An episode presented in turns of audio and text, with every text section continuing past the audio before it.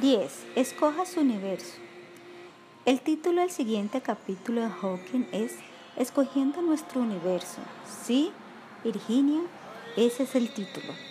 Evidentemente, el universo ya había sido escogido por nosotros antes que cualquier humano hubiese nacido. Entonces, ¿hacia dónde va Stephen Hawking con esto? Ya sabemos que el profesor Hawking no le da importancia a si un modelo representa la realidad o no en su libro dijo, de acuerdo al realismo modelo dependiente, no tiene sentido preguntar si un modelo es real solo si coincide con la observación. Así pues, la validad de su teoría M depende completamente de si coincide con la observación, pero ¿es posible observar estos ilimitados universos, todo con leyes diferentes, incluso con 10 dimensiones? Solo podemos observar una pequeña porción de nuestro universo tridimensional. Este es el argumento que nuestro abogado le presentará al jurado. Sexto capítulo. El sexto capítulo de Dr. Hawking, antes de ver la historia de la creación, maya, hace comentarios acerca del mito de la creación Boshongo y el dios Bumba. Es fácil usar los mitos de la creación de las desconocidas tribus africanas y de culturas extintas para compararlas con la historia moderna de la creación y aumentar así su atractivo.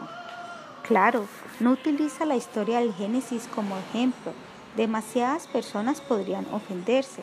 Tampoco utiliza el Corán como ejemplo, demasiado peligroso. Pero es evidente que considera la historia de la creación de la Biblia y el Corán como mitos tan supersticiosos como cualquier historia africana del origen.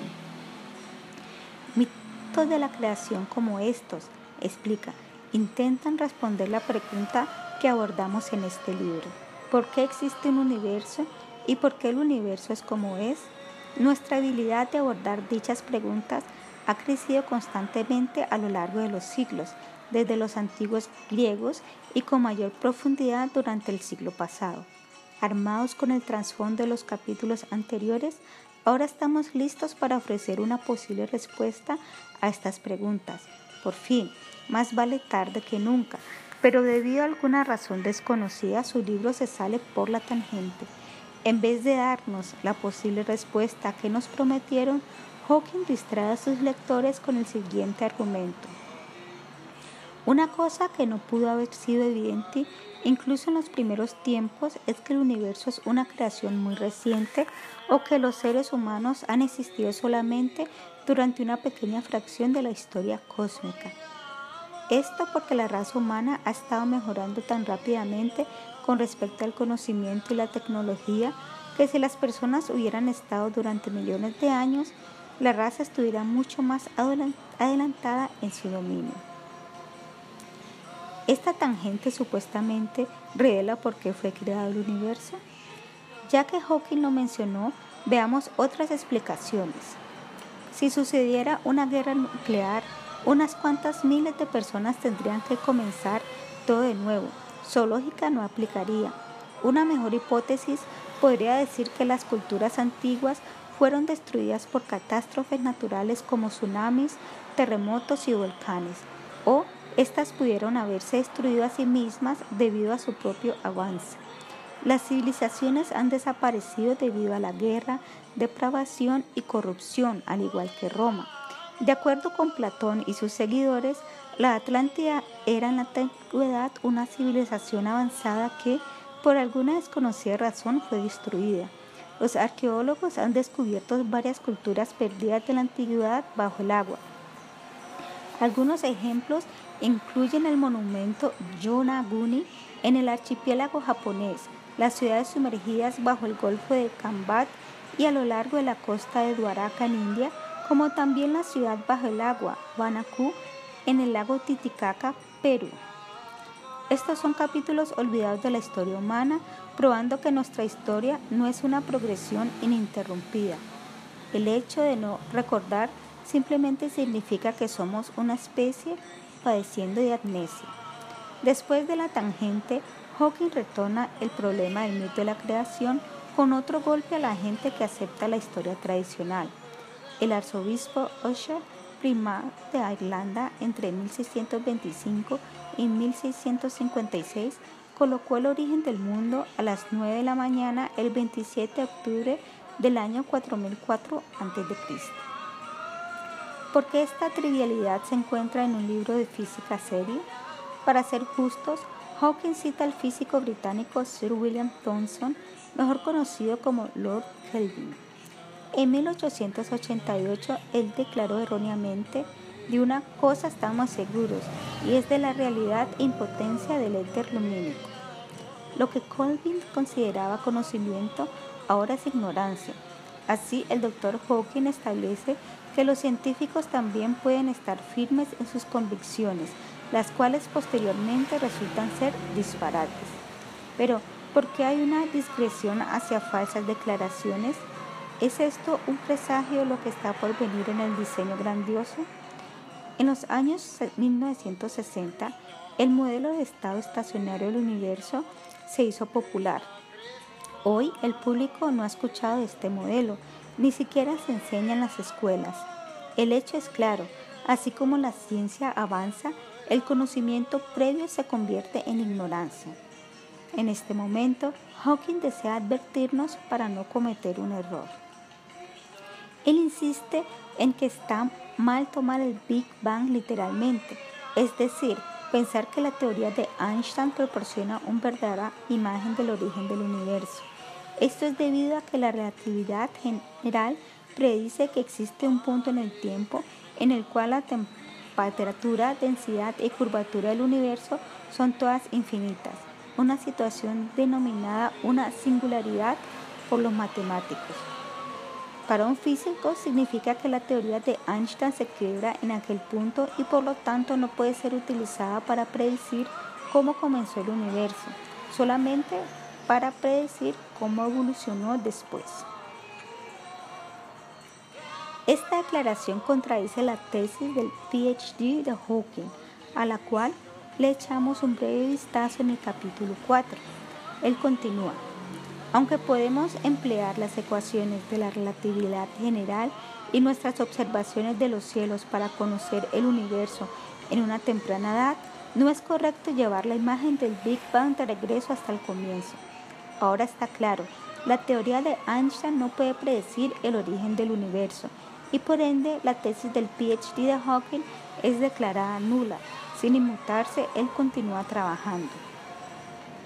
Dado que podemos describir la creación empleando la teoría de la relatividad general de Einstein, si deseamos describir el origen del universo, la relatividad general ha de ser reemplazada por una teoría más completa. Uno esperaría necesitar una teoría más completa, incluso si la relatividad general no se quebrara, pues la relatividad general no toma en cuenta la estructura a pequeña escala de la materia, la cual es gobernada por la teoría cuántica. Basándose en este comentario, Hawking ahora se centra en la inflación cósmica para tratar de superar el obstáculo más grande de toda historia del origen, un punto de comienzo o el principio del tiempo. Y aquí la investigación de la inflación. El físico teórico Alan Wood, en ese entonces de la MIT en los años 1980, propuso la idea sugiriendo por primera vez que la inflación se debía a una fuerza antigravedad. Él dijo en la primera diminuta fracción de un segundo después del Big Bang, un campo antigravedad causa una expansión arrolladora del universo. Su hipótesis fue más allá de la teoría de la relatividad de Einstein para invocar las características de la teoría cuántica. Más tarde, en 1984, Wood y Paul Steinhardt escribieron un artículo en el Scientific American admitiendo las limitaciones de la idea y que esa daba oportunidad a la especulación. El modelo de la inflación del universo nos brinda un mecanismo posible mediante el cual el universo observado pudo haber evolucionado a partir de una región infinitesimal entonces, es tentador ir un paso más allá y especular que el universo entero evolucionó a partir de literalmente nada. Claro, si el universo entero evolucionó a partir de literalmente nada, significaría que literalmente nada podría tener ambas masa y extensión espacial. La física no tiene una respuesta para lo que sucedió al comienzo para el espacio de literalmente nada, si es que ese fue el caso. Probablemente una teoría de la gravedad cuántica podría resolver el problema. Para el 2001 no había muchos cambios en la cosmología. The New York Times concluyó en su segmento de ciencia, la única cosa en que concuerdan los expertos es que ninguna idea funciona todavía. Treinta años después de Alan Wood, los físicos aún no están seguros de cómo sucedió la inflación.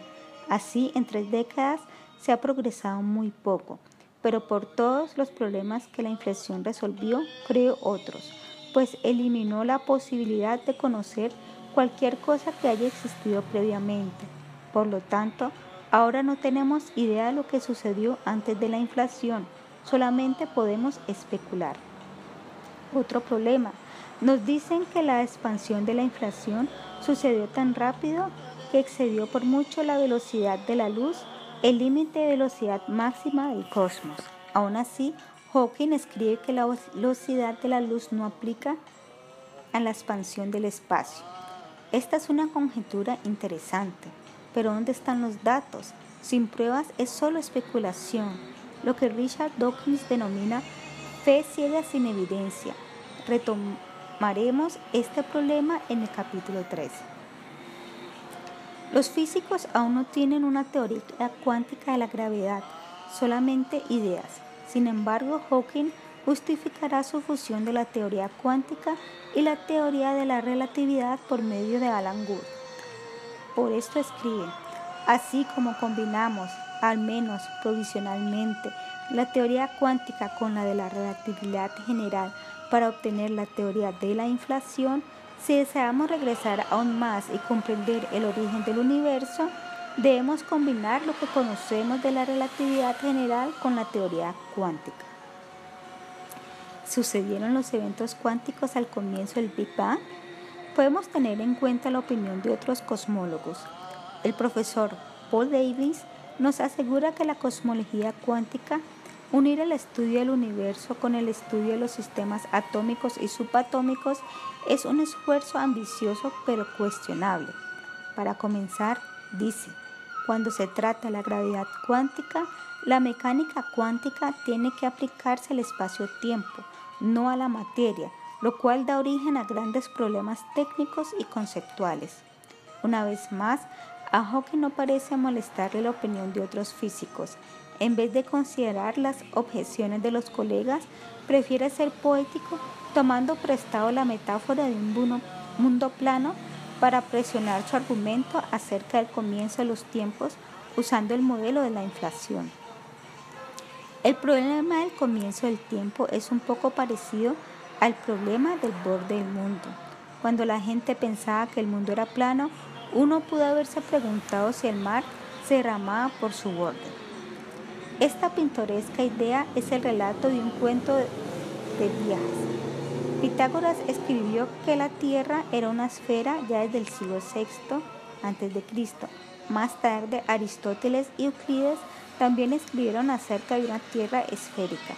En la cima del Imperio Romano, Claudio Ptolomeo escribió Geographic, declarando que nuestro planeta era una esfera. A principios de los 1200 incluso se publicó un libro acerca de la Tierra esférica titulado La Esfera. Para los 1300 este libro era una lectura de requisito en muchas universidades de la Europa medieval. Hasta los 1700 era utilizado. En 1991, el profesor Jeffrey Burton Russell de la Universidad de California escribió Inventando la Tierra Plana su libro aclaró cómo la idea de una tierra plana llegó a ser aceptada durante los 1800 debido al escrito impreciso de Washington Irving, Antoine Jean Latron y otros. es más, la gente que vivía a orillas del mar se mantenía gracias a la comida de mar. Ellos veían cómo los botes salían a diario, los veían desaparecer en el horizonte, pero siempre regresaban con la pesca del día. Sobre el bote los pescadores veían su aldea desaparecer, pero todo estaba ahí como siempre por la noche. Lo mismo sucedía con los ejércitos conquistadores que iban al mar y las personas que miraban embarcaciones zarpar frecuentemente con los bienes provenientes de otros países. Nada pensaba que el mar se derramaba en el borde de la tierra, pues ningún bote se acercó alguna vez al borde de la tierra. Si una astuta jovencita viera cómo el bote de su padre desaparecía en el horizonte, la madre le aseguraría que no habría nada que temer. El bote regresaría en la noche. Así, la idea de caerse por el borde del mundo es un concepto ficticio. Si diseño grandioso está destinado a ser un libro, serie de cosmología, porque Hawking acudió a un mito que no tiene mérito? Pero él utilizará este falso concepto para presentar su teoría acerca del comienzo del tiempo.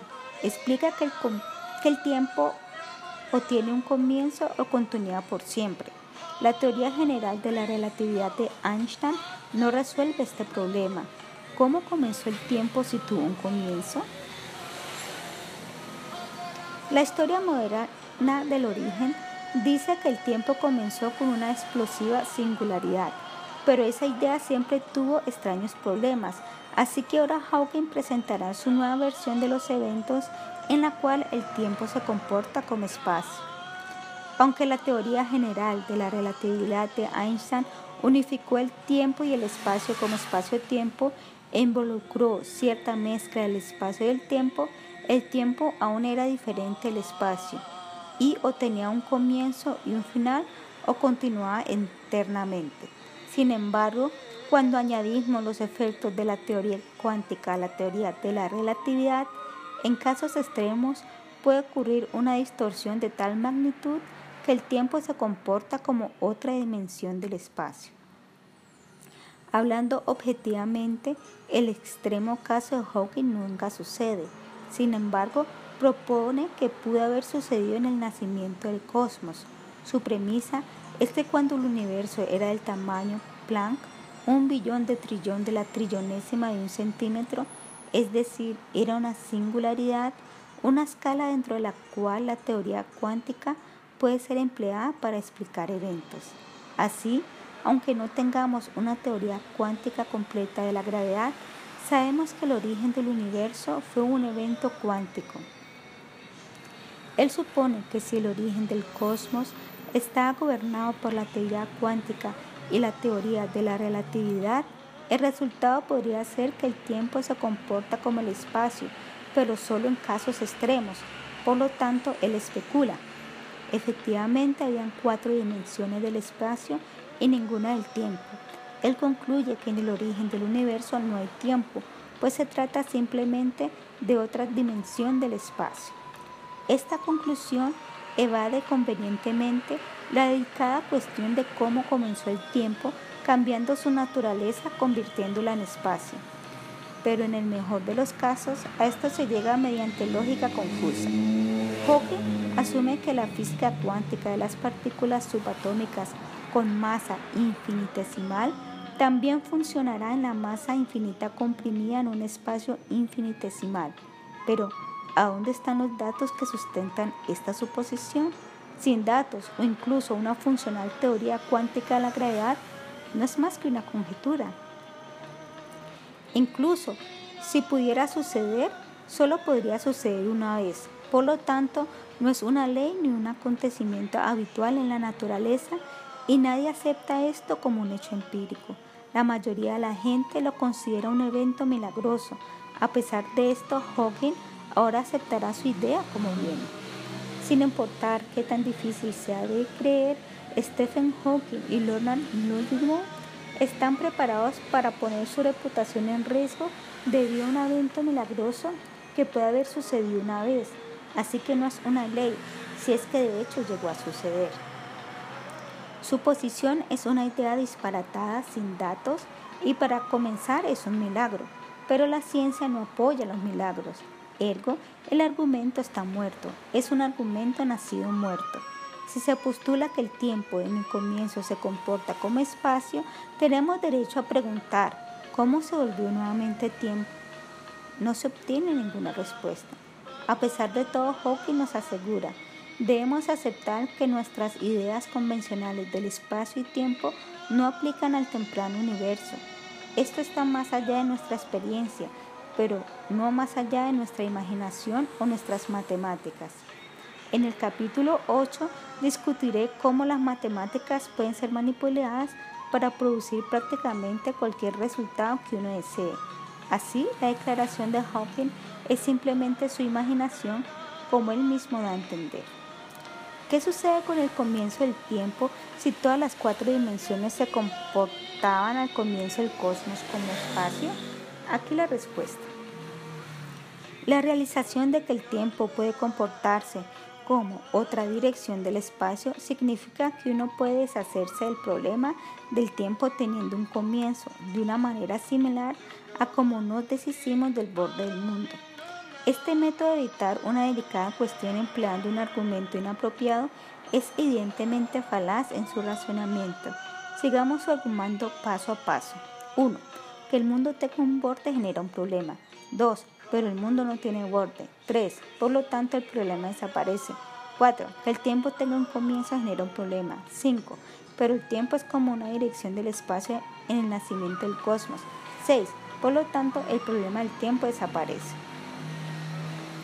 Cuando la gente abandona la lógica y el sentido común, puede aceptar cualquier teoría ciegas. Si no, si no abandonamos la lógica y el sentido común, fácilmente podremos ver el error en su argumento. Segundo, perdón, primero, jamás existió un problema con el borde del mundo. Nadie se cayó del borde del mundo y la experiencia diaria era la prueba. No había problema del cual deshacerse tal vez excepto en las mentes de los seguidores ciegos. Segundo, no hay problema con el tiempo. El dilema está encontrando una explicación adecuada de cómo el tiempo comenzó si el modelo del Big Bang representa la realidad. Yo abarcaré esto detalladamente en el capítulo 13. El tercer problema con la lógica de Hawking es que el tiempo es un concepto completamente diferente del espacio. Einstein los fusionó matemáticamente como espacio-tiempo. Así, el espacio-tiempo es simplemente un espacio matemático que se especifica mediante coordenadas de espacio y tiempo. Decir que el tiempo se comportaba como el espacio es completamente harina y otro costal. Esto requiere un gigantesco salto de fe, un salto por el cual pocos científicos arriesgarían su reputación. Cuarto, en la explosión de la singularidad, la inflación toma al mando. En una fracción de segundo el universo se expande enormemente, mucho más allá de la influencia de la física cuántica, la cual solo actúa a nivel atómico. Así, en la fracción inicial del segundo después del Big Bang, todas las fuerzas cuánticas se desvanecieron a medida que la inflexión anulaba todas las leyes. Más concretamente, es altamente cuestionable si las fuerzas cuánticas pudieron siquiera actuar o no sobre la singularidad debido a la masa infinita. La física cuántica aplica la masa infinitesimal. Con anterioridad, Hawking declaró en su libro que no se puede decir nada acerca del comienzo utilizando las ecuaciones de Einstein. Consecuentemente, la teoría de la relatividad no aplica antes de la explosión del Big Bang. Entonces, ¿qué nos queda? La cosmología nos ha dicho que hubo una singularidad en la cual la densidad infinita masa infinita, temperatura infinita y curvatura fueron todas apretujadas en un tamaño infinitesimal, un tamaño plan, que es 10 a la menos 20. Una situación extraordinaria. La singularidad no pudo contener su carga y entonces explotó. De acuerdo a algunos, tan pronto explotó la singularidad, el reloj comenzó a correr. Podemos proponer que el reloj ya estaba andando antes de la explosión, pues claramente la singularidad existía antes de que explotara, pero no se menciona el factor tiempo con respecto a la existencia de esa singularidad, la cual contenía toda la materia, energía y leyes del universo que pronto nacería. Es similar a un periodo de gestación. Yo no cuento los nueve meses en el vientre, pues el reloj comienza tan pronto nazco. Sin embargo, para mi madre el tiempo comienza nueve meses antes. Puede ser que a los científicos no les guste esta analogía, pues uno tiende a darle credibilidad a la historia tradicional de la creación.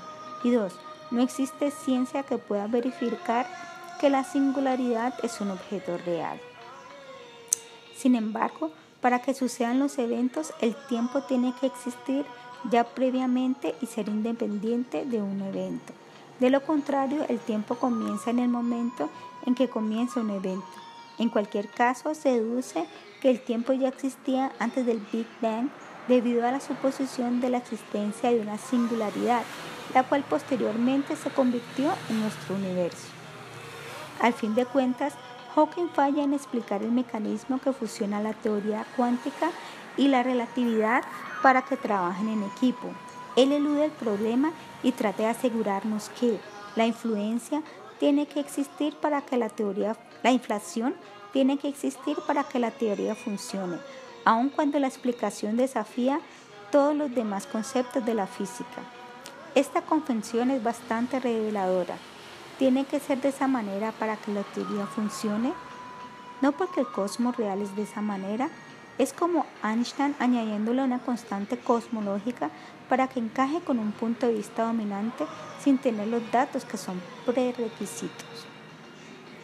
He aquí nuevamente una prueba de que los físicos adaptan sus ideas, esperanzas y aspiraciones para obtener una teoría incluso cuando la explicación desafía todos los demás conceptos de la física. Por esta definición, la teoría es un milagro. Para empeorar los problemas, Hawking ahora le ofrecerá al lector otro ejemplo imaginativo para reforzar la hipótesis del comienzo del tiempo. Se nos pedirá que supongamos que el comienzo del universo era como el polo sur de la Tierra con grados de latitud haciendo el papel de magnitud.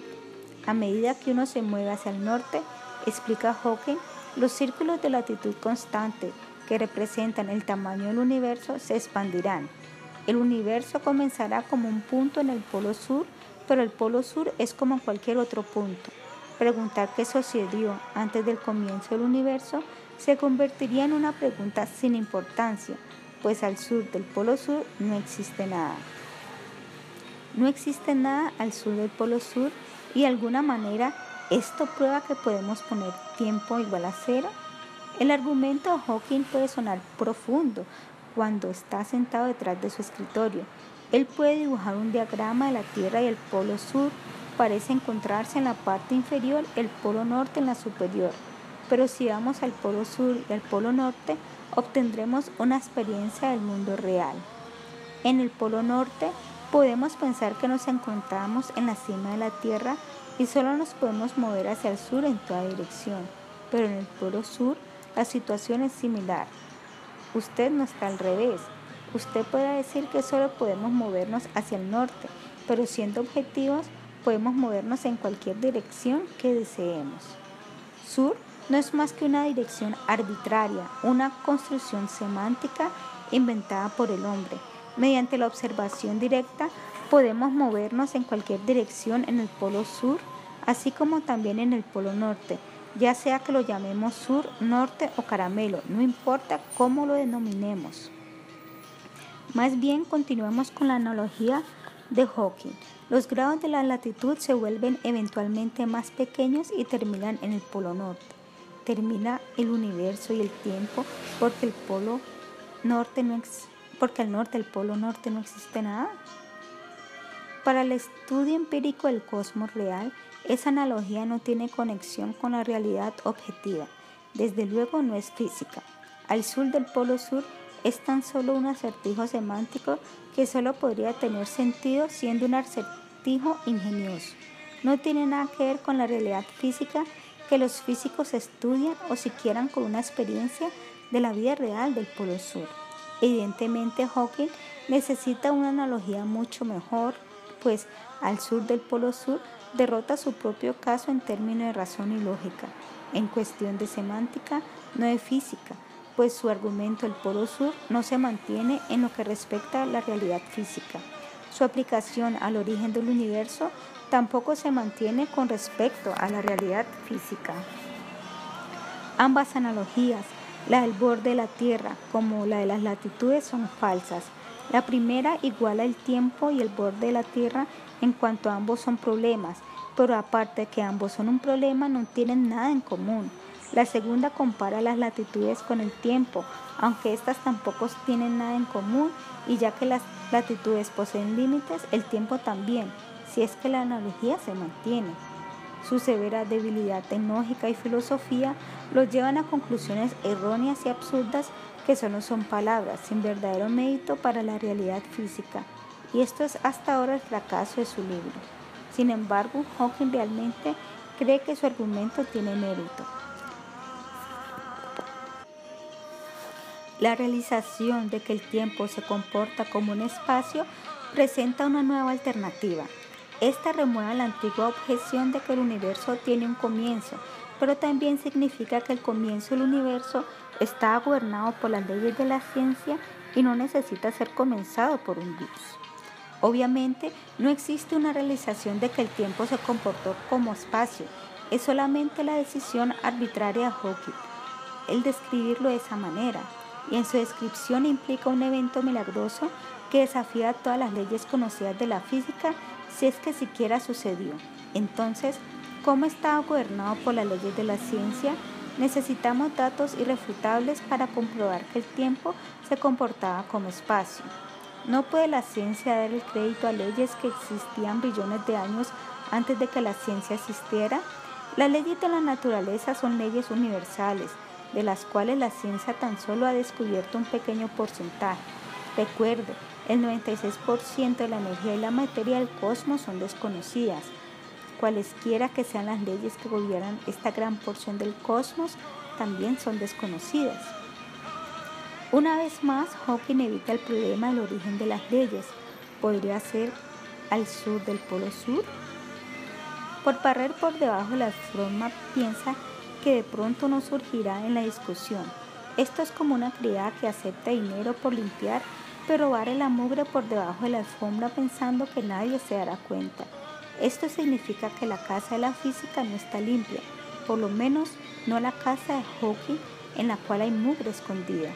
Eso también indica que él no ha estado siendo franco. Esta es la impresión que nos queda.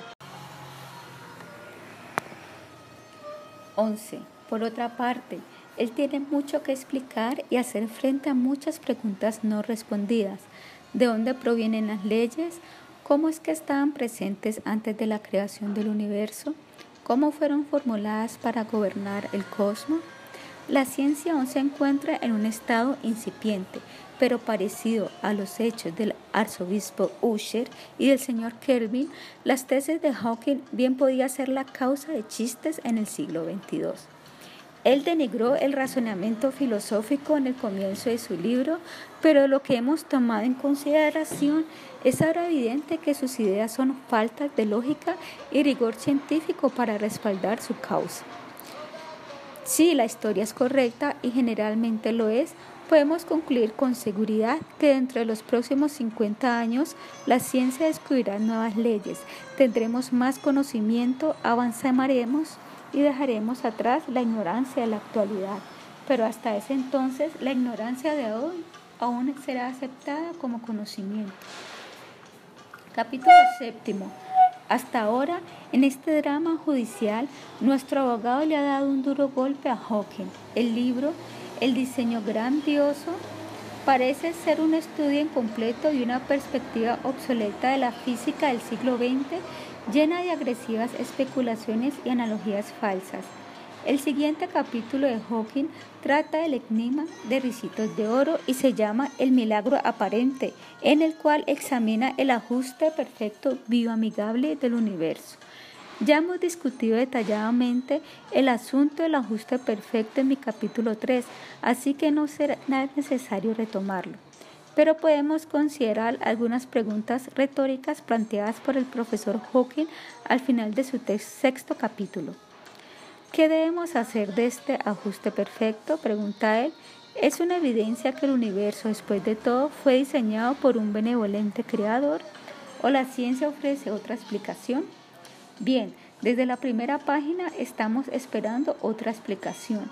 Ojalá encontremos esa explicación en el capítulo final de su libro. Hasta ahora, él no ha resuelto de manera creíble el problema de un comienzo para la historia moderna de la creación. ¿Descubriremos por fin su visión de una teoría unificadora? Capítulo octavo. En este último capítulo del libro de Hawking se titula El diseño grandioso. Ojalá por fin lleguemos a su visión grandiosa de una teoría unificadora. Él comienza con la siguiente declaración. Regularidades en el movimiento de los cuerpos astronómicos como el Sol, la Luna y los planetas sugieren que son gobernados por leyes fijas. De nuevo, el problema del origen de las leyes es dejado a un lado, pero continuando, ahora declara que debe haber un conjunto completo de leyes que dado el estado del universo en un momento específico, especificará cómo el universo se desarrollaría desde ese momento. Estas leyes deberían mantenerse en todo momento y lugar, de lo contrario no serían leyes. Claro, sabemos que él presentará una concepción del multiverso con universos infinitos e infinitos conjuntos de leyes, esto contradice su definición de que una ley debería mantenerse en todo momento y lugar. Incluso en nuestro universo existen diferentes conjuntos de leyes conocidas y no todas ellas se mantienen en todo momento y lugar. Tenemos la física cuántica, la cual solo funciona para las partículas subatómicas y las leyes de Newton, las cuales no aplican para la realidad subatómica. Sin dejarse intimidar por alguna sensación de contradicción, Hawking continúa. En el momento en el que el determinismo científico fue propuesto por primera vez, las leyes de Newton del movimiento y la gravedad eran las únicas leyes conocidas. Hemos descrito cómo estas leyes fueron ampliadas por Einstein en su teoría general de la relatividad y cómo otras leyes fueron descubiertas para gobernar otros aspectos del universo. Parece que ahora llegaremos a la esencia de la tesis de Hawking. Las leyes de la naturaleza nos dicen cómo se comporta el universo, pero no responde nuestra pregunta del por qué planteadas al comienzo del libro. ¿Por qué existe algo en vez de nada? ¿Por qué existimos? ¿Por qué ese conjunto particular de leyes y no cualquier otro? Mi propio por qué es ¿por qué tuvimos que atravesar por todas las demás cosas cuando pudimos haber ido directamente, directa e inmediatamente a esto? Lamentablemente la siguiente explicación no nos brinda la respuesta. Algunos afirmarían que la respuesta a esta pregunta es que existe un Dios que creó el universo de esa manera, es razonable preguntar qué o quién creó el universo, pero si la respuesta es Dios, entonces la pregunta simplemente ha sido desviada a quien crió a Dios. En este punto de vista se acepta que existe alguna entidad que no necesite de un creador y esa entidad es llamada Dios.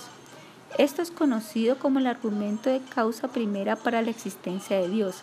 Sin embargo, afirmamos que es posible responder estas preguntas netamente dentro del ámbito de la ciencia y sin invocar seres divinos. Como explica Hawking, la pregunta de quién creó a Dios ya ha sido respondida, por lo tanto no ocurre el problema de desviar la pregunta. Brevemente expanderé su explicación. Dios es definido como una entidad supernatural que existe en un reino supernatural que es eterno. Para su reino no existe ni comienzo ni fin.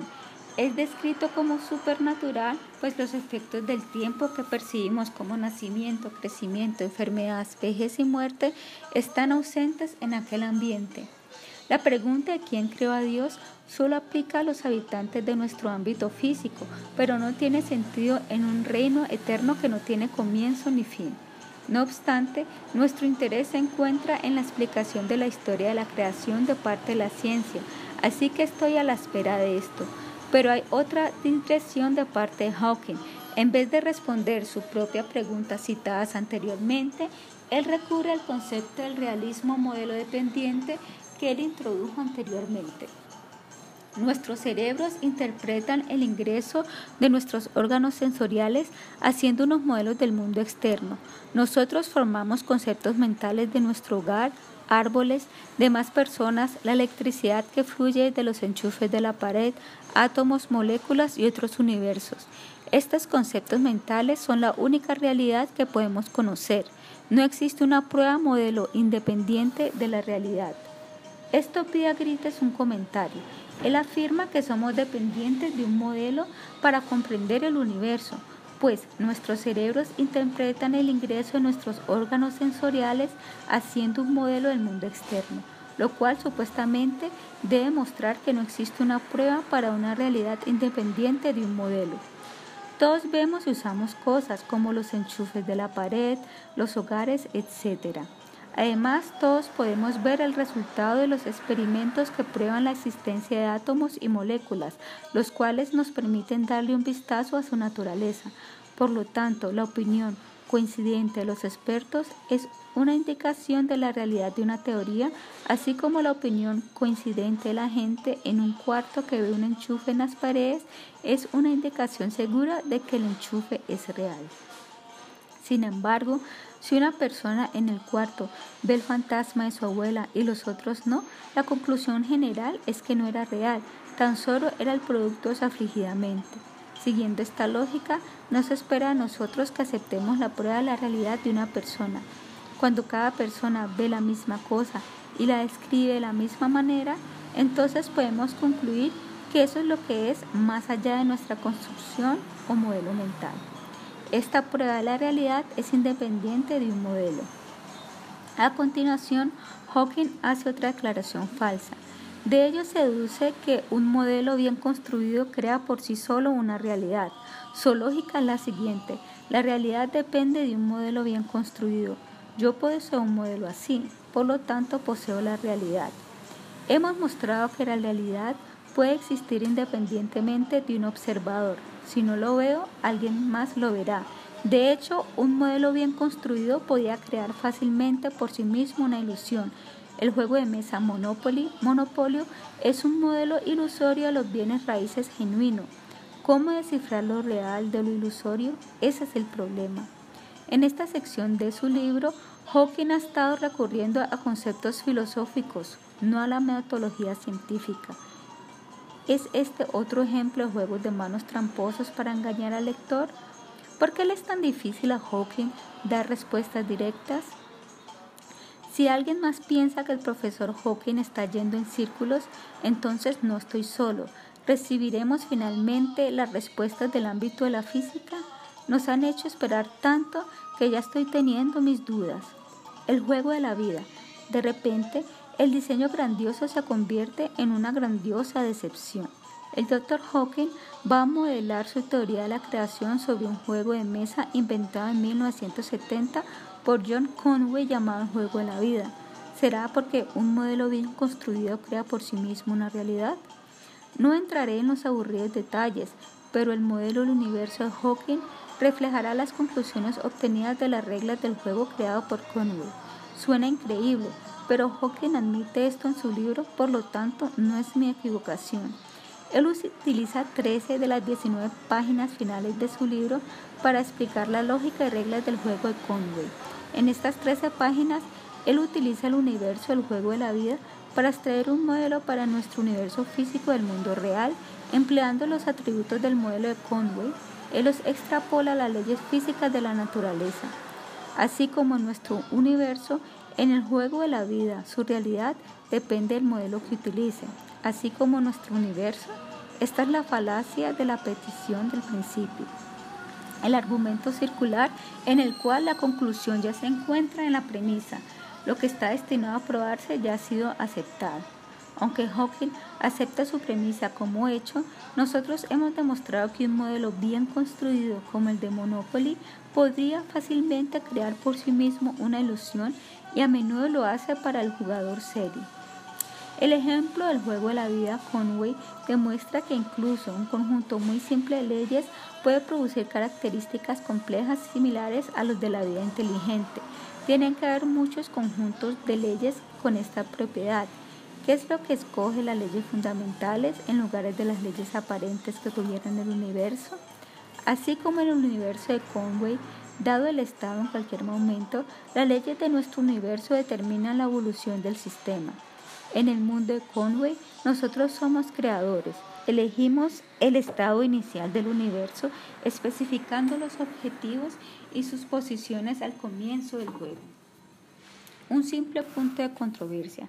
Hawking no puede elegir el estado universal del universo, como lo puede hacer el juego de Conway, pues el estado inicial del cosmos, como también las leyes que gobiernan el universo, ya están elegidas en el Big Bang. El Dr. Hawking es un advenedizo. Las condiciones originales y las leyes básicas de la física ya limitan lo que un sistema físico puede y no puede hacer. Por lo tanto, mi pregunta al profesor Hawking sigue siendo, ¿cómo surgieron estas leyes antes de que existieran los humanos? No hace ninguna diferencia si el cosmos comenzó con el Big Bang, un pequeño bang o muchos bangs. Nadie puede cambiar las reglas del universo, pues las leyes están predeterminadas. Estamos interesados en resolver el enigma de cómo surgió todo. Hawking nos prometió que esto llegaría, pero solo está extrapolando el juego de mesa de Conway.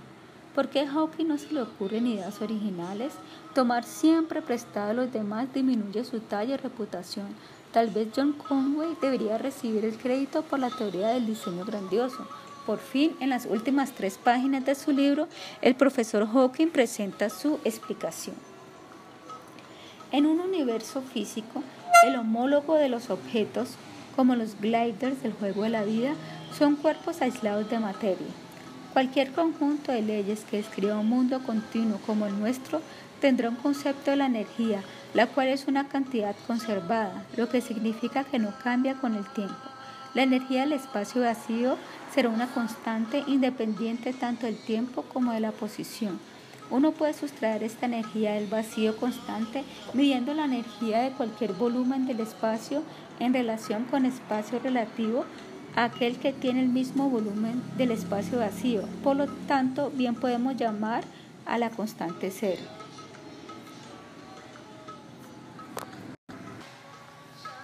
Él ha asumido arbitrariamente que la energía del espacio vacío es una constante cero y aún así la energía oscura es necesaria para explicar un universo en expansión, incluso en el espacio vacío, lo que sigue definitivamente es engañoso. Si la energía total del universo siempre debe permanecer cero y cuesta energía crear un cuerpo, ¿cómo puede un universo entero ser creado de la nada? De asumir que la energía del espacio vacío es una constante cero, él concluye que la energía total del universo siempre debe permanecer cero. La errónea conclusión de que ahora la energía total del universo también debe ser cero es claramente engañosa. Sí, es una pequeña palabra con un significado inmenso. Mi simple punto es este. Nadie puede sugerir que de hecho es cero sin presentar datos que sirvan de evidencia, pero después de hacerla cero, arbitrariamente Hawking la acepta así, pues cree que un modelo bien construido determina por sí mismo una realidad. El físico J. Thomson, quien describió el electrón, fue muy breve respecto a emplear las matemáticas en la física. Tenemos el espacio de Einstein, el de Zeta, universos en expansión, universos contrayéndose, universos vibrando, universos misteriosos.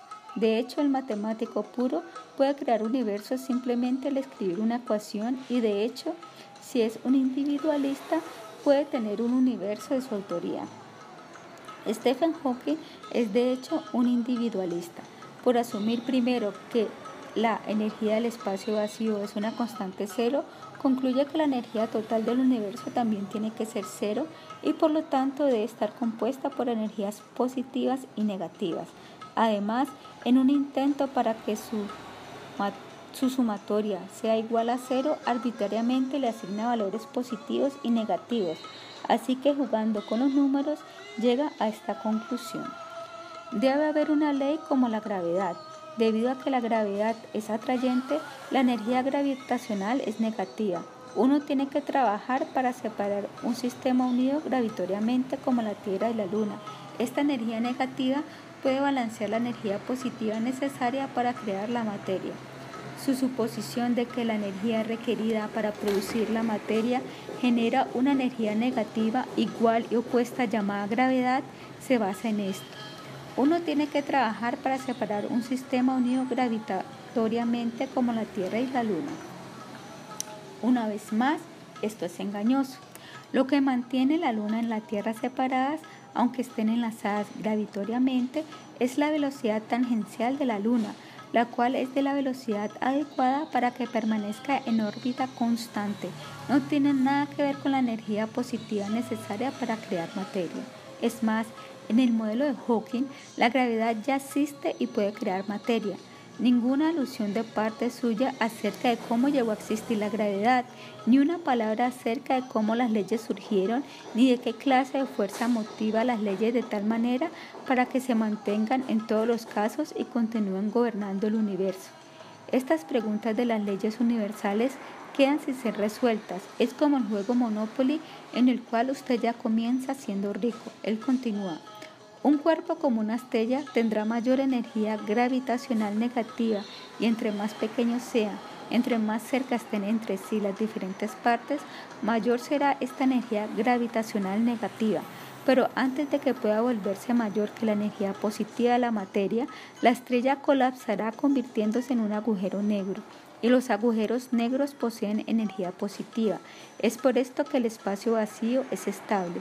Los cuerpos como las estrellas o los agujeros negros no pueden simplemente aparecer de la nada, pero un universo entero sí puede.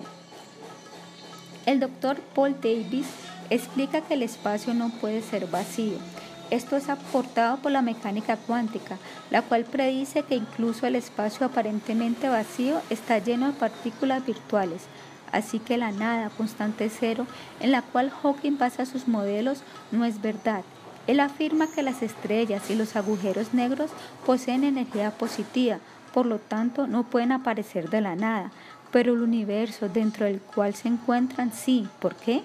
Debido a que la gravedad moldea el tiempo y el espacio, esta permite que el espacio-tiempo sea estable a nivel local e inestable a nivel global.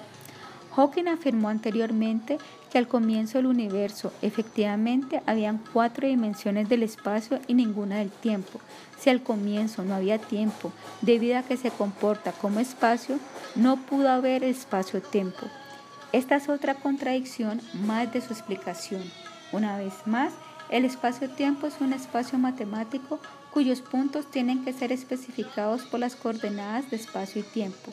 Sin la especificación de las coordenadas del espacio y el tiempo, el espacio-tiempo permanece hipotético. En la escala del universo entero, la energía positiva de la materia puede ser balanceada por la energía gravitacional negativa y por lo tanto no hay restricción en la creación de universos enteros, su énfasis. En la aclaración anterior, él afirma que es posible que la energía pueda cancelarse hasta ser cero, aun cuando no brinda datos que sirvan de evidencia que lo comprueben. Es una idea arbitraria decidida por Stephen Hawking, quien parece aquí estar jugando a ser Dios. Pero incluso si es así, ¿cómo llega a la siguiente conclusión no probada? Debido a que existe una ley como la gravedad, el universo puede y se creará a sí mismo a partir de la nada, a partir de su premisa de que la energía positiva y la negativa se cancelarán entre sí, si es que es así, no sigue que el universo se creará a sí mismo de la nada con toda la ley perfectamente ajustada para que la vida fuera incluida en la negociación. Decir que algo fue causado por nada significa que se autocreó, no por otra cosa que exista. Si había otra cosa presente, entonces no surgió de la nada. Si las energías positivas y negativas fueron los agentes causantes junto a la gravedad, entonces claramente el universo no surgió de la nada. Esta no es una conclusión coherente. Es más, mi pregunta original queda sin ser resuelta. ¿Cómo en primera instancia surgió la gravedad antes de que el universo fuera creado? La lógica de que el universo pueda quedarse a sí mismo de la nada suena más difícil de creer que tener a un Dios como el Creador. Por lo tanto, el concepto de Dios indica un agente creador con inteligencia. Pero de nuevo, ¿de dónde provino la gravedad para permitirle al universo que se creara a sí mismo? La conclusión de su doctrina irracional se encuentra en la siguiente fase. La creación espontánea es la reacción es la razón por la cual existe algo en vez de nada el por qué existe el universo el por qué nosotros existimos. La idea ilógica de la autocreación está enmascarada por otro término, creación espontánea, lo que significa lo mismo. La nada generó todo por sí misma. Entonces, ¿hay algún dato que respalde la creación espontánea? Energías positivas y negativas que surgen de la nada en lugar de la creación de Dios. Stephen Hawking trasladará la historia científica de la creación a la misma categoría de la historia tradicional, fe ciega sin evidencia. Cuando existen dos alternativas, hay un mecanismo o base fundamental para escoger una sobre la otra, más allá de una decisión arbitraria o el capricho. Aquí está la conclusión de Einstein. Cuando existen dos teorías y ambas son compatibles con el arsenal de hechos dado, entonces no existe otro criterio para preferir una sobre la otra, a excepción de la intuición del investigador. El libro del profesor Hawking no presenta un arsenal de hechos, no existen criterios para apoyar un mito de la creación por encima del mito tradicional de la creación. Su preferencia no es más que una decisión arbitraria. Anticipando una tormenta de fuego de indignación, Hawking presenta esta explicación. ¿Por qué las leyes fundamentales son como las hemos descrito? La teoría última tiene que ser consistente y debe predecir resultados finitos para las cantidades que podemos medir. Hemos visto que debe haber una ley como la gravedad y en el capítulo 5 vimos que para una teoría de la gravedad prediga cantidades finitas, la teoría debe poseer lo que se denomina supersimetría entre las fuerzas de la naturaleza y la materia sobre la cual actúa. La teoría M es la teoría supersimétrica de la gravedad más general. Debido a estas razones, la teoría M es la única candidata para ser una teoría completa del universo. Si es finito y esto aún tiene que probarse, se tratará de un modelo de un universo que se creó a sí mismo. Tenemos que ser parte de este universo, pues no hay otro modelo consistente. No haremos comentarios. Si lo que ha sido presentado aún tiene que probarse, esto es condena suficiente. El científico Robert Matthews lo resume todo. Tomé la teoría cuántica, las leyes del mundo subatómico. En el siglo pasado, esta ha pasado a cabo una de las pruebas con honores, con algunas de las predicciones justificadas hasta 10 decimales, no es entonces sorprendente que los físicos afirmen que la teoría cuántica es uno de sus más grandes triunfos, pero detrás de su alardeo yace un secreto culpable. Ellos no tienen ni la más mínima idea de por qué funcionan las leyes o de dónde vienen. Todas sus ecuaciones de las cuales alardearon tan solo son improvisaciones matemáticas hechas de trozos y pedazos de otras partes de la física cuya justificación principal es que parecen funcionar. De verdad, el diseño grandioso nos decepcionó. Recurrir a un juego de mesa inventado en 1970 a mí no me suena física del siglo XXI. Para aceptar la afirmación de Hawking de que el universo se creó a sí mismo, debemos considerar si el universo se está aprovechando de una inteligencia universal o de alguna clase de conciencia cósmica. ¿Por qué? porque las leyes matemáticas y las leyes de la naturaleza indican cierta clase de inteligencia subyacente, el principio de entrelazamiento mediante el cual las partículas se comunican entre sí a través del universo, indica alguna clase de conciencia. Es lógico y razonable atribuirle una conciencia avanzada a las leyes que describen y definen la naturaleza. Pero Hawking quiere que aceptemos que todo surgió espontáneamente de la nada, él declara un diseño grandioso, pero ni siquiera considera en su modelo el tema de la conciencia. Consideremos otro experimento del pensamiento. La naturaleza de mi cuerpo, desde la perspectiva de la física cuántica, es casi en su totalidad espacio. Mi esqueleto en su mayoría también es espacio. La naturaleza de la materia es que incluso la roca sólida es en su mayoría espacio con diminutos hubs de masa, energía que llamamos átomos. En su mayoría, el universo también es espacio con diminutos hubs de más energía que llamamos estrellas y planetas. Su composición es cualitativamente similar a la del cuerpo humano, aunque cuantitativamente es muy diferente. Así que el cuerpo humano es una conglomeración de átomos que siguen las leyes de la naturaleza pero al mismo tiempo sigue los dictados de una voluntad consciente para servir un propósito específico. La pregunta de si existe una voluntad del universo puede ser evidente mediante un propósito en el universo. Dado que el universo es tan vivo, amigable, un propósito obvio universalmente podía ser la creación de la vida, a partir de la definición de que mi cuerpo simplemente es la conglomeración de átomos impregnados de la conciencia, obtenemos la idea de que el universo también es un cuerpo materia que podría ser impregnado por la conciencia, tal vez incluso dirigido por la voluntad. No poder, no poder ver la conciencia cósmica no significa que no esté allí, así como no ver mi conciencia no significa que yo no existo. El hecho de que poseo un cuerpo que sirve mi propósito es prueba de que existo. La idea de una conciencia cósmica podría ser como la mayoría de gente define a Dios, la cual podría conducir a una síntesis de la ciencia y la teología. Si no existe enlace entre la vida, la conciencia y el cosmos, ¿por qué estamos descubriendo leyes que funcionan en armonía para producir la vida, más todo lo necesario para sustentar la vida? ¿Por qué los científicos buscan un enlace? ¿O debemos concluir que el origen de las leyes es la fusión nuclear al azar?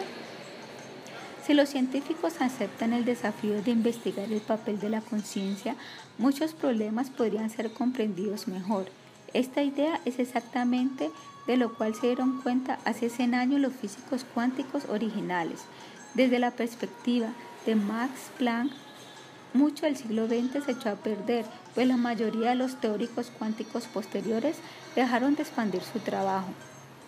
Considerado el padre de la física cuántica, su trabajo mostró que la conciencia afecta el resultado de los experimentos físicos.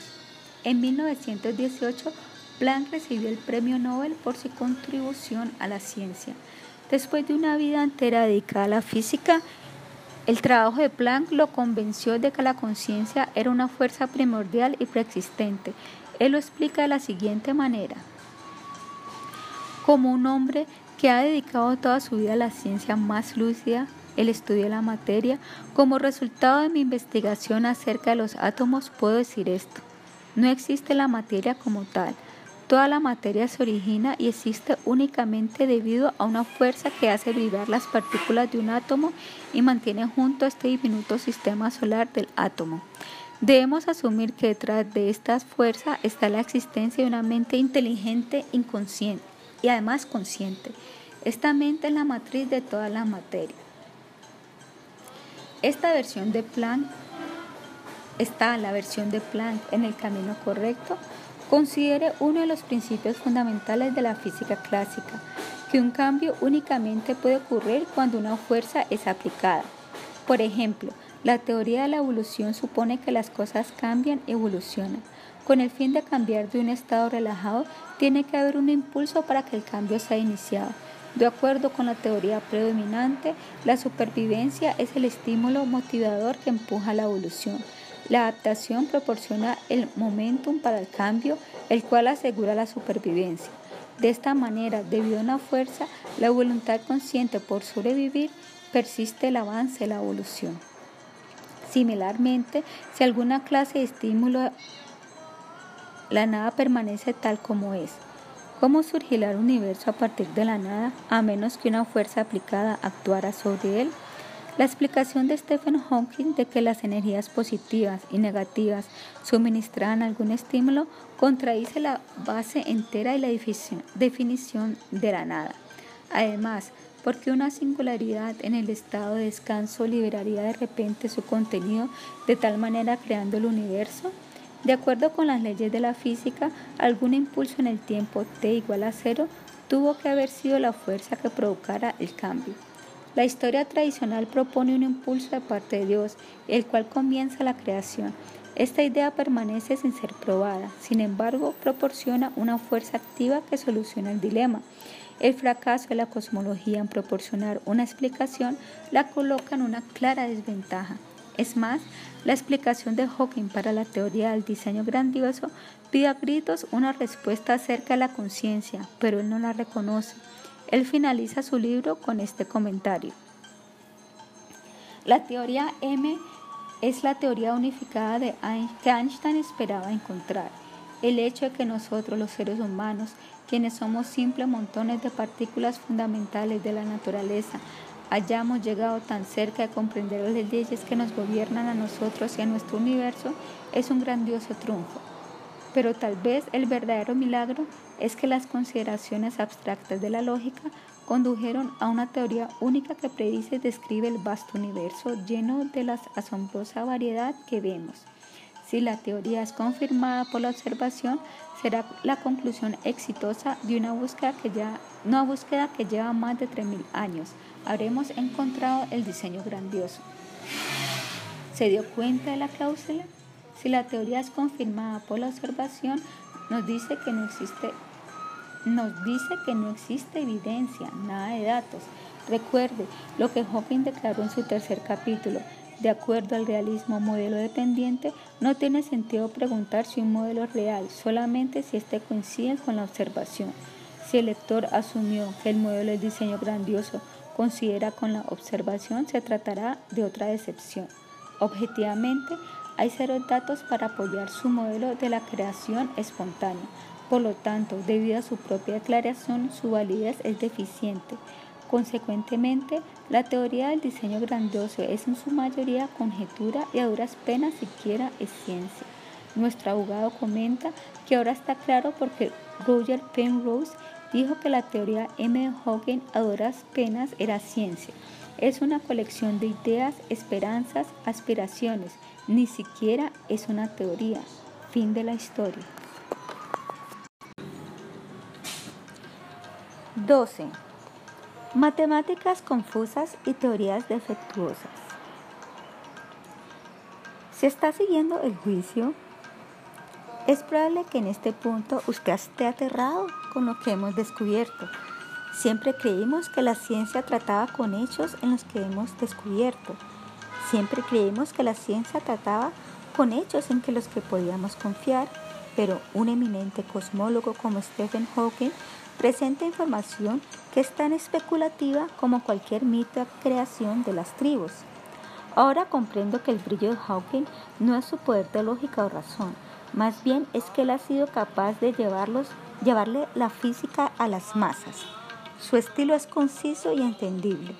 Él añade un toque de humor, el cual creo yo muchos aprecian, aunque algunos pueden considerarlo cursi. También tenemos que reconocer su determinación a permanecer con vida y continuar su trabajo después de que los doctores le dijeron que no viviría lo suficiente para terminar su PhD. Pero es muy preocupante que un periodista investigativo pueda desintegrar una teoría de la cosmología de una persona apreciada como brillante. Claro que el mérito tiene que ir a los científicos que ofrecen su testimonio. Ellos vieron las contradicciones y hablaron. Análisis crítico. El libro del profesor Hawking, Diseño Grandioso, parece ser su canción del cisne, un intento de ser reconocido por brindar una contribución única. Sin embargo, el libro echa a perder su aspiración de ser reconocido por la historia como un gran contribuyente al ámbito de la cosmología. En vez de darnos física sólida, su libro simplemente dio conjeturas y especulación. Ningún diseño grandioso del universo brilló nada de física brillante, exceptuando por una repetición de lo que Feynman, Good, Einstein e incluso Conway presentaron años antes. No hay nada nuevo para la historia de la cosmología que no haya sido discutido anteriormente con más detalle por otros físicos. Incluso podemos cuestionar si las conclusiones de Hawking son originales. Por ejemplo, en la edición de marzo de 1984 de la revista New Scientist, un artículo del físico Edward P. Tyron fue titulado ¿Qué hizo al mundo?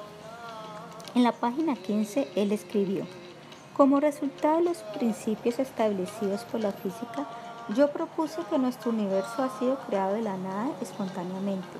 Tyron dice que propuso esto originalmente en 1973. Ya citamos a Alan Good y a Paul Steinhardt quienes más tarde repitieron la misma idea que Tylon y ahora Hawking, así que su concepto no es original.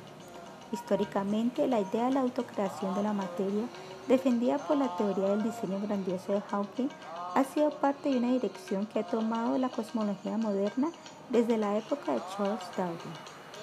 Supongamos que el universo podría hacer irrupción espontáneamente a partir de la nada. Después, la nada literal puede extenderse convirtiéndose en espacio, masa, energía, gravedad, conciencia, amor e infinita variedad de vida. Dicho razonamiento sugiere que las ideas de la física y la cosmología se están deteriorando, convirtiéndose en algo totalmente absurdo. Alternativamente, podemos construir una explicación más razonable mediante una realidad de una dimensión más elevada. La supuesta nada no pudo ser comprendida simplemente debido a la falta de conocimiento. Esa falta nos lleva a una conclusión incorrecta. Aquello que no puede ser detectado o descifrado es considerado nada. Hasta ahora hemos visto que la mayor parte del libro de Hawking está basado en la filosofía y la teoría. Lo que queda es una conjetura. No hay observación experimentación y prueba objetiva que verifique la teoría propuesta del diseño grandioso. Ya que no tiene datos empíricos, a lo largo de su libro, él recurre a la, recurre a la filosofía, pero lo hace empleando metáforas falsas e imprecisas. Al decir que el universo puede surgir espontáneamente de la nada, Hawking está empleando mal el significado de nada, la cual es la ausencia de cualquier cosa. De nuevo, Nada significa que ninguna cosa existe teniendo propiedad que podrían generar alguna causa o efecto. Así que la nada jamás podría ser la fuente de cualquier cosa, ni qué decir del universo entero. El espacio vacío tampoco es consistente con la nada, pues el espacio ya no es considerado nada. El vacío cuántico tampoco es nada, es un mar de energía fluctuante. Debido a que a nivel filosófico emplea la palabra nada de manera incorrecta, Hawking llega a una conclusión errónea y me es difícil creer que no ha hecho esta conexión. Tenemos una causa para preguntar. ¿Decidió él deliberadamente emplear mal el significado de nada para justificar su hipótesis? Su libro depende de declaraciones filosóficas grandiosas y sin fundamentos carentes de rigor científico. La metodología de la ciencia exige que las ideas de una teoría sean probadas cuidadosamente. Cada hipótesis debe ser rigurosamente probada, incluyendo los intentos para refutarla. Los desafíos, las críticas y la comprobación de las hipótesis son factores integrales de la ciencia genuina. Cuando éstas resisten los desafíos basándose en principios científicos conocidos y no se prueba que son incorrectas, entonces pueden ser elevadas al estatus de teoría. Cuando los datos de las observaciones respaldan la teoría, entonces esta puede ser aceptada como verdadera. ¿Por qué Hawking no dio pruebas rigurosas y comprobó la teoría M mediante hipótesis lógica? Él pudo haber incluido la investigación de Ed Witten. Él debió haber incluido la perspectiva de otros físicos teóricos del ámbito, pero no lo hizo. Así que lo llevamos a la corte de la opinión pública. El físico Paul Davies es bastante franco con respecto a la importancia de la teoría M. Esta emplea ramas de las matemáticas que no solamente son abstractas, sino además poco claras en extremo. De hecho, algunas de las matemáticas tuvieron que ser inventadas en el camino. Las inventadas y poco claras matemáticas dejan a los teóricos de la teoría M sin un chequeo de la realidad. Me recuerda a la fea hermanastra tratando de que le calzara su gran pie en la dedicada zapatilla de cristal de Cenicienta. El profesor Hawking concluye que no es necesario un Dios para que el universo surja y exista. En cambio, son necesarias la gravedad y las leyes de la naturaleza para que el universo surja y exista, pero sin resolver el enigma del origen de la gravedad, del origen de las leyes y porque siempre funciona, él deja un enorme vacío sin explicar. Una teoría no puede tener una falla tan grande, una brecha tan grande sin ser resuelta ni demostrada y mantener su depredabilidad. Otro problema es su declaración de la cancelación de la energía negativa y positiva del universo. En la escala del universo entero, la energía positiva de la materia puede ser balanceada por la energía gravitacional negativa y por lo tanto no hay restricción en la creación de universos enteros. Su énfasis. Con esto quiere decir que la materia y gravedad de hoy crean nuevos universos? ¿No pretendía su teoría del diseño grandioso resolver el problema de la creación inicial? ¿O la energía positiva de la materia y la energía negativa de la gravedad existen antes de que el cosmos sea creado? Si es así, ¿cómo es que son nada? Esta es una gran metida de pata. ¿El profesor Hawking siquiera repasa lo que ha escrito? Recuerde, él está tratando de resolver el problema del primer comienzo de la creación cuando no existía nada. No había tiempo, materia ni energía y por lo tanto no había energías que pudieran oponerse a otras. El principal obstáculo de la autocreación del universo de Hawking es que repentinamente materia, energía, gravedad y la teoría M aparecieron de la nada y ya, ya estaban presentes para permitir la creación espontánea. Pero, ¿cómo surgieron y de dónde vinieron? La pregunta crucial jamás es abordada. Es más, si aceptamos que el universo surgió de la nada, nos lleva a preguntarnos, ¿por qué las demás cosas no hacen lo mismo? Tendremos que ser capaces de ver cómo otras cosas simplemente aparecen de la nada si es que eso hace parte del naturalismo. No hay experiencia de que algo haya surgido alguna vez de la nada, pero el doctor Hawking afirma para un caso extremo, el propio universo. Pero esto jamás puede ser verificado o probado como falso, únicamente puede ser aceptado con fe ciega. La naturaleza bioamistosa del cosmos es otro problema grande para Hawking.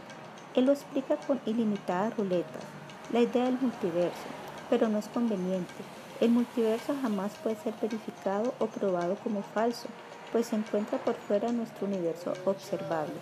Esta idea es similar a los reinos no vistos que las religiones describen, los cuales también se encuentran por fuera de nuestro universo observable. Esto hace que su libro se vea como un intento amateur en la filosofía científica o un abuso de la filosofía. Es como un manual para el apostador profesional. Apuesta en diferentes ruletas para aumentar sus posibilidades. No es necesario decirlo. Dicho desesperado intento se queda corto ante los clásicos intelectos de renombre resguardados en los halls de la ciencia. En una editorial, Scientific American, Philip y Felix Morrison presentan una breve historia del tesoro de las teorías cosmológicas que posteriormente fueron derrocadas. Simplemente no conocemos nuestros orígenes cósmicos. Abundan las alternativas intrigantes, pero hasta ahora ninguna de ellas se impone.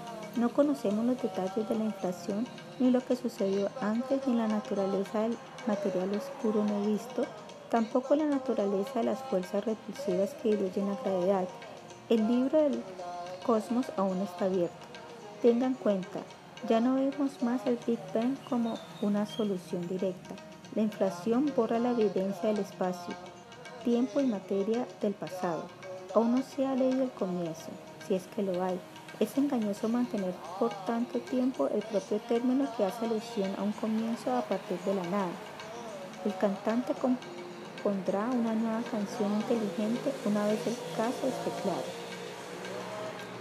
Una observación hecha por Mark Twain parece apropiada para la, teoría del diseño grandioso. Hay algo fascinante en la ciencia. Uno obtiene de vuelta conjeturas al por mayor de tal insignificante inversión de hechos. Carl Sagan, en un estado de ánimo más reconciliador, recalca, existen muchas hipótesis en la ciencia que están equivocadas. Esto es perfectamente bien, son apertura para encontrar lo correcto. El filósofo de la ciencia, Karl Popper, lo resumió todo enfáticamente al declarar que una teoría científica no explica ni describe el mundo, no es nada más que un instrumento. El profesor Hawking es una persona empeñada en decir algo brillante, pero se queda corto. Él realmente quiere que aceptemos que su teoría M es la única candidata para una teoría completa del universo, su énfasis. Única significa que todo lo demás es rechazado. No puede haber otro candidato y aún así su teoría del diseño grandioso está llena de conjetura y contradicción. No es observable, es incomprobable y únicamente es una grandiosa desilusión. Miedas. Hawking ha fallado en ver que su relato de la creación es tan indeterminado como cualquier otra historia tradicional de la creación. En toda historia de la creación, la pregunta fundamental es, ¿qué le dio comienzo a todo? Este enigma también se encuentra en la raíz de la teoría de Hawking. La historia tradicional afirma que un Dios supernatural de inteligencia y poder ilimitados lo comenzó todo. No existe evidencia empírica que respalde la declaración de que un ser consciente más allá de la inteligencia e ingeniosidad humana pudo haberlo unido todo y puesto en movimiento, pero tomado al pie de la letra, la explicación es lo suficientemente razonable. Sabemos que se requiere inteligencia e ingeniosidad para crear y poner en movimiento cualquier cosa que los humanos sean capaces de lograr, basándose en la experiencia, atribuir el ajuste perfecto de la vida a una inteligencia altamente avanzada de otras dimensiones de la realidad es un paso plausible. Claro, esto no busca probar ni corroborar cualquier Dios en particular de cualquiera de las religiones. Esto solo apunta a la inteligencia avanzada de que pudo haber existido previamente a la vida como la conocemos. Después de todo, la viabilidad de que la conciencia se encuentre en la escala cósmica, de acuerdo a las conclusiones del experimento de la Lobre rendija el fenómeno de entrelazamiento de las partículas ya ha sido notado por físicos como Binga y Planck. En un sentido diferente, Richard Dawkins alude a esto en una entrevista filmada. Pudo ser que en algún tiempo temprano, en algún lugar del universo, una civilización evolucionó, tal vez mediante medios darwinianos, hasta tener una tecnología muy avanzada y diseñó una forma de vida que plantaron tal vez en este planeta. Es una posibilidad y una intrigante. Panspermia es la ciencia que afirma que la vida sobre la Tierra fue importada por los meteoritos, cometas o asteroides. Dawkins continúa apoyando esta idea. Supongo que es posible que pueda encontrar evidencia para eso. Si usted ve las células B, la química o la biología molecular, podría encontrar una firma de alguna clase de diseñador y ese diseñador bien podría ser una inteligencia más elevada de otra parte del universo. Así, una forma de vida de conciencia avanzada es una posibilidad viable dentro de nuestro vasto universo. Tokis concluye, pero esa inteligencia más elevada tuvo que haber surgido mediante algún proceso explicable o a la larga es explicable. No pudo haber saltado a la existencia espontáneamente. Ese es el punto. De hecho, ese es el punto para Stephen Hawking, presentar que el universo simplemente saltó a la existencia espontáneamente la nada. No es una proposición explicable o verosímil. Su teoría del diseño grandioso es un ejemplo de la fe sin una pizca de datos. Sabemos que esta es la definición de cientificismo. No tenemos que aceptar a ciegas la versión de Hawking ni simplemente entregar nuestra inteligencia nativa al sano juicio de la lógica ni a la razón.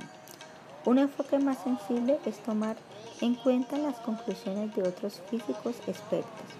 Después de leer el diseño grandioso, uno no puede evitar pensar en el puente Anderson de Van Emperador. La teoría del diseño grandioso resultó ser la grandiosa decepción.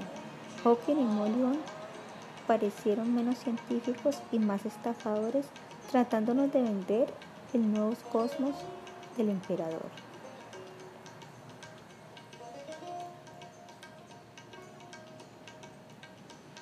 Ahora nuestro abogado presenta otros científicos para testificar que la creación científica de la creación no es tan cierta como se pensaba.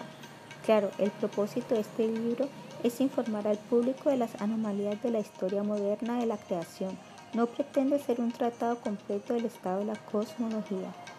La bibliografía al final del libro dirige a los lectores inquisitivos hacia los escritos de las luminarias de la física. Para un estudio más profundo, lo mejor es leerlos.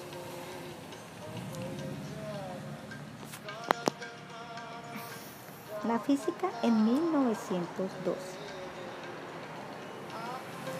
El juicio continúa y nuestro abogado le enfoca su atención en examinar bajo el microscopio varios conceptos fundamentales de la ciencia. Hace 100 años la historia moderna de la creación era muy diferente. Lo que hoy conocemos como la galaxia Vía Láctea fue entonces enseñada como ser el universo entero. Es más, se creía que el universo era eterno y estático. Estas fueron las enseñanzas durante más de tres siglos aceptadas por todos los científicos de renombre, incluyendo Einstein. Mirando hacia atrás a su comprensión desde nuestra perspectiva actual, esta parece extraña, incluso deductiva. A medida que descubrimos más de los secretos de la naturaleza, el universo se ha vuelto confusamente complejo. Los científicos honestos admiten de buena gana que entre más datos proporcionen nuestros instrumentos, más difícil es que cobren sentido. El astrónomo Fred Hoyle comentó, Toda la historia de la ciencia muestra que cada generación encuentra más extraño al universo de lo que la generación anterior se imaginaba que fuese jamás. Un descubrimiento mayor fue el conocimiento de que el universo funcionaba dentro de límites estrictos que podrían ser comprendidos mediante las matemáticas.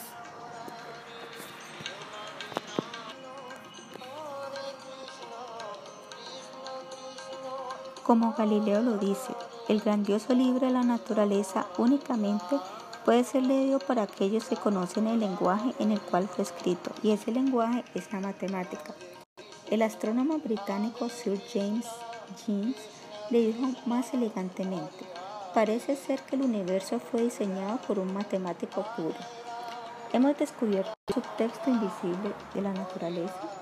Existe un código cósmico mediante el cual el universo obedece la lógica si la matemática es el lenguaje del universo, entonces ¿cómo llegó a existir ese lenguaje o lo hemos inventado?